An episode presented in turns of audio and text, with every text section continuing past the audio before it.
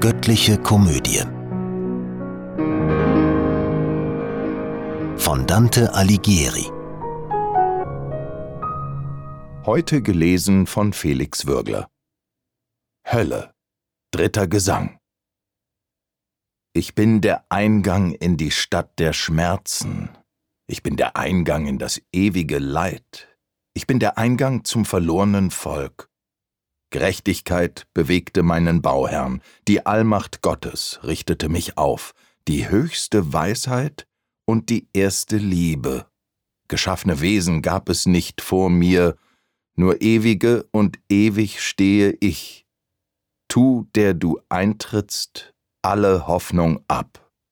Als Inschrift sah ich diese finstern Worte hoch über einem Tore stehen und wandte an meinen Führer mich, ein harter Sinn, und er, der gleich verstand, entgegnete Hier gilt's, sich jeder Halbheit zu entschlagen, hier gilt's, den Kleinmut in sich zu ersticken.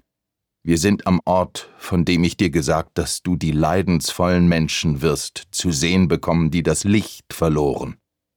Und damit legt er seine Hand auf meine und sah mich heiter an und macht mir Mut und führte mich in die verborgene Welt. Da war von Seufzen Weinen, Wegeschrei rings um mich her in sterneloser Luft, ein Widerhall, dass mir die Tränen kamen.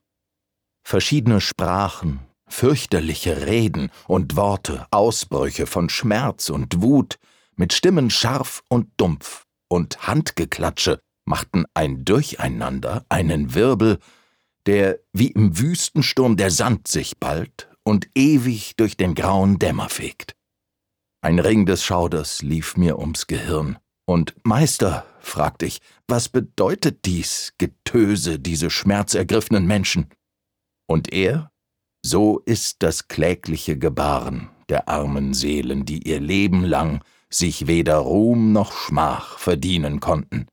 Sie sind den faulen Engelscharen beigemischt, die gegen Gott sich nicht empörten, noch treu ihm waren, sondern nur für sich.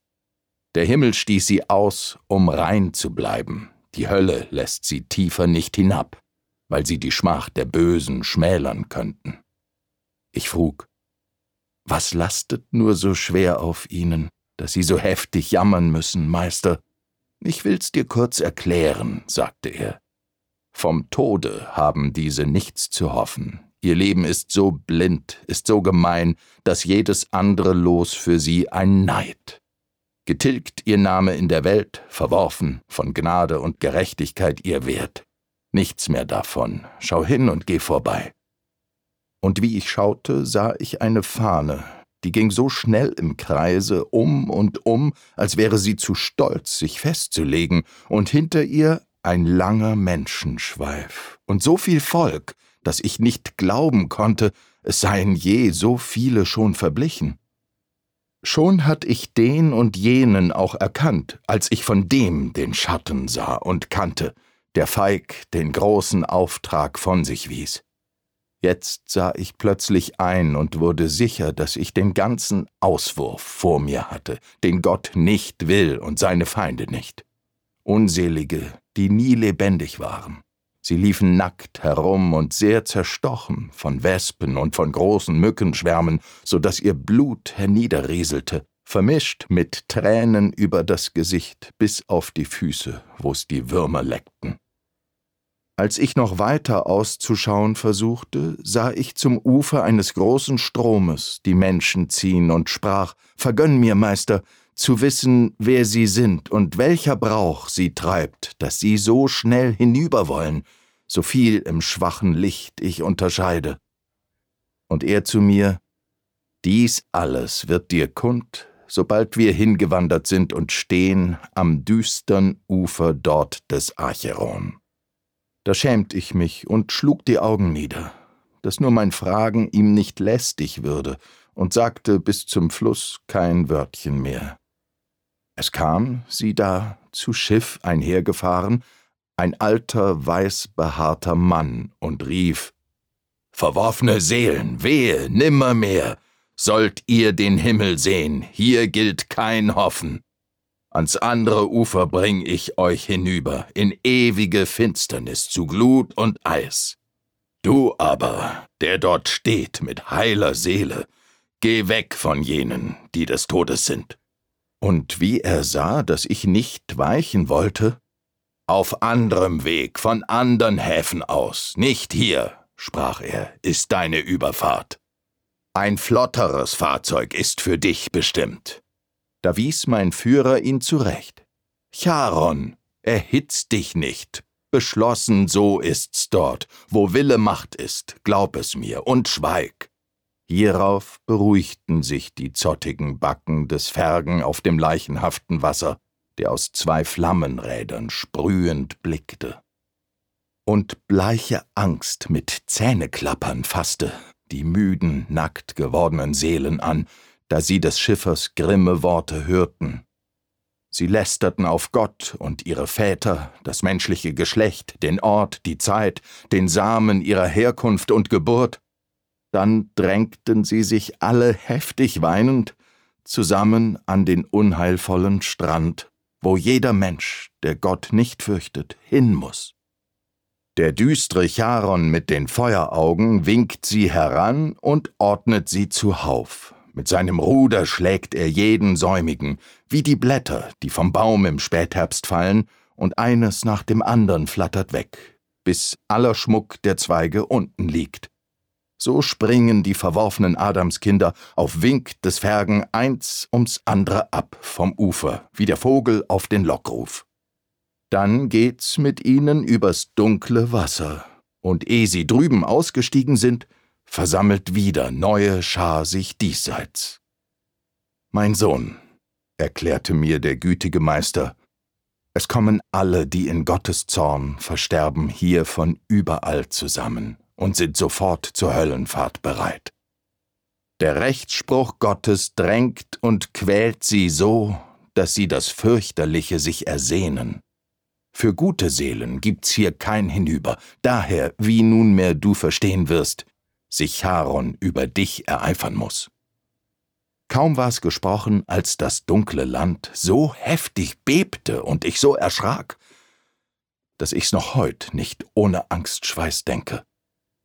Ein Sturm, geboren aus dem Weh der Erde, erzeugte Wetterstrahl und rotes Licht, das jegliches Empfinden mir benahm, und wie von Schlafe trunken sank ich hin.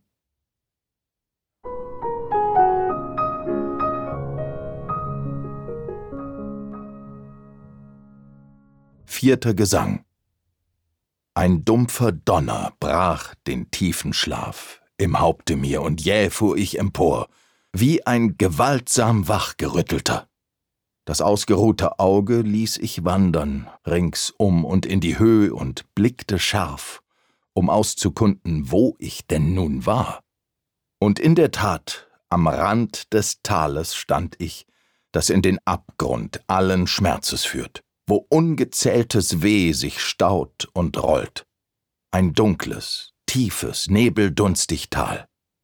Soweit mein Blick hinunterbohren mochte, erfasst er nirgend ein bestimmtes Ding. Wir steigen jetzt hinab ins blinde Reich. Mein Dichter sprach's und wurde totenblass. Ich will vorangehen, und du sollst mir folgen. Wie er erblasste, hatt ich wohl bemerkt und sprach, Wie soll ich gehen, wenn du erschauerst, der du mich Zagenden zu stärken pflegst? Die Not der Menschen, die da unten zittern, erwidert er, verfärbt mir das Gesicht. Und Mitleid ist, was du als Furcht verstehst. Doch vorwärts, Eile heischt der lange Weg. Und damit drang er ein und führt mich ein zum ersten Ring, der um den Abgrund läuft. Da war, so viel man lauschend merken konnte, kein Weinen, nur ein leises Seufzen noch, das zitternd durch die ewigen Lüfte ging, es kam von einem Leiden ohne Qual. Darunter schmachteten in großen Scharen gar viele Kindlein, Weiber auch und Männer. Der gute Meister sprach, Willst du nicht wissen, was es für Geister sind, die du hier siehst? so merke dir, bevor du weitergehst. Zwar sündigten sie nicht, doch ihr Verdienst genügt nicht, weil die Taufe ihnen fehlt, die erst den Zugang schafft zu eurem Glauben. Und so sie vor dem Christentum schon lebten, verehrten sie noch nicht genug den Herrn. Zu diesen Mangelnden gehör auch ich. Durch solchen Fehl und keine weitere Schuld sind wir verloren. Unser ganzes Leid ist hoffnungslos in Sehnsucht leben müssen. Dies schmerzte mich, da ich's vernahm im Herzen, denn Menschen unter ihnen hohen Wertes erkannt ich, die in diesem Vorhof harrten. O sag mir, Herr, und sag mir, Meister mein, begann ich, denn ich wollte mich versichern im rechten Glauben gegen jeden Irrtum. Kam hier noch keiner frei durch eigenes Werk, durch fremde Hilf und stieg zur Seligkeit? Er ahnte den versteckten Sinn der Frage und sprach Ein Neuling war ich noch hienieden, als einen Mächtigen ich kommen sah, den seines Sieges hohes Zeichen krönte. Des ersten Vaters Schatten nahm er mit, und Abels, dessen Sohns und Noahs Seele, und Moses und den frommen Patriarchen. Abraham, den König David, Israel und Vater Jakob, dessen Kinder auch, und seine lang erdiente Gattin Rahel und viele andere, die er selig machte.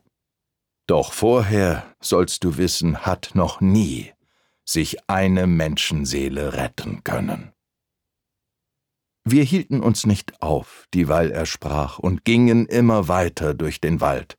Es war ein Wald von dicht gedrängten Geistern. Wir waren noch nicht lang talab gegangen, als ich ein Feuer, eine helle Wölbung, erblickte mitten in der Finsternis. Zwar waren wir noch ziemlich weit davon, doch so viel konnte ich schon unterscheiden, dass dort ein ehrsam Art von Menschen wohnte. Erlauchter, du in Kunst und Wissenschaft, wer sind die Würdigen, die so ehrenvoll sich zeigen und die andern übertreffen? Und er zu mir, Ihr hoher Name hat in deiner Welt so guten Klang und Glanz, dass auch der Himmel ihnen Gunst erweist und plötzlich hört ich eine Stimme schallen. Erweiset Ehre unserem höchsten Dichter, sein Schatten, der entschwunden war, kommt wieder. Nachdem die Stimme ausgeklungen hatte, erschienen auf uns zu vier große Schatten, gleichmütigen Gesichts, nicht froh, nicht traurig. Der gute Meister gab mir gleich Bescheid. Schau diesen, der das Schwert in Händen trägt, den andern drein als wie der Herr voran. Das ist Homer, der königliche Dichter. Der andere, der satirische Horaz, Ovid der Dritte und Lukan der Letzte. Da aber jedem so wie mir der Titel gebührt, den einzig jene Stimme grüßte, erweisen sie mir Ehre und mit Recht. So durft ich die verklärten Jünger sehen, geschart um jenen Meister des Gesangs, der wie der Adler über allen schwebt. Nachdem sie kurz sich unterredet hatten, bewegten sie sich grüßend zu mir her, worüber lächelnd sich mein Meister freute, und taten mir noch größere Ehre an. Sie ließen mich in ihrer Mitte gelten, als Sechsten auf so hohem Rang der Weisheit. So wandelten wir nach der Lichtung hin, und was wir sprachen, war so edel dort, wie's unfein wäre, hier zu wiederholen.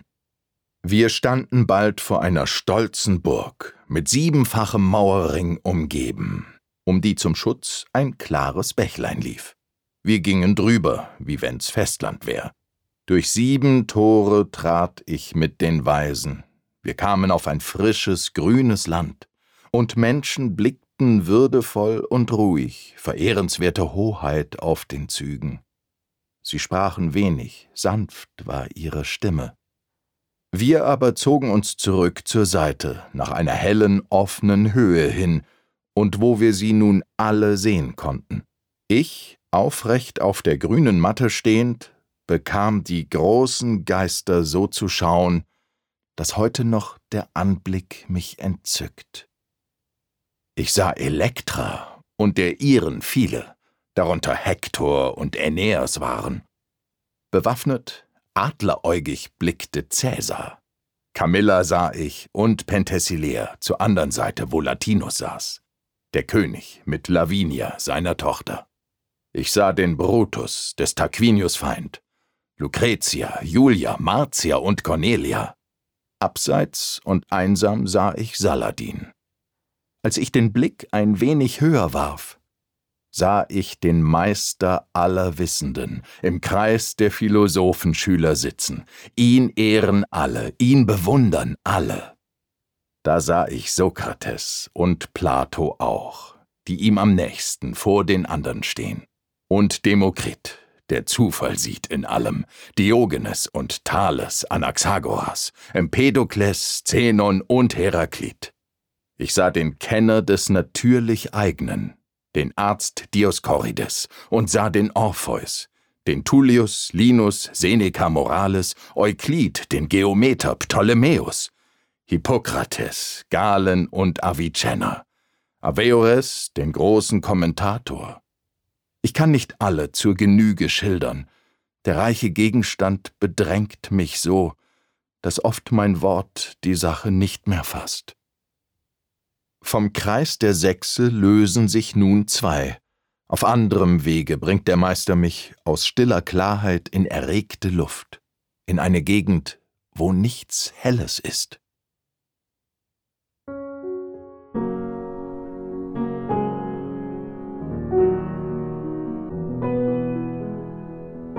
Diese Hörreihe unterstützt die Initiative Solidarität stimmt e.V. Kollegial produziert von Sprecherinnen und Sprechern und 48 Hearts Productions.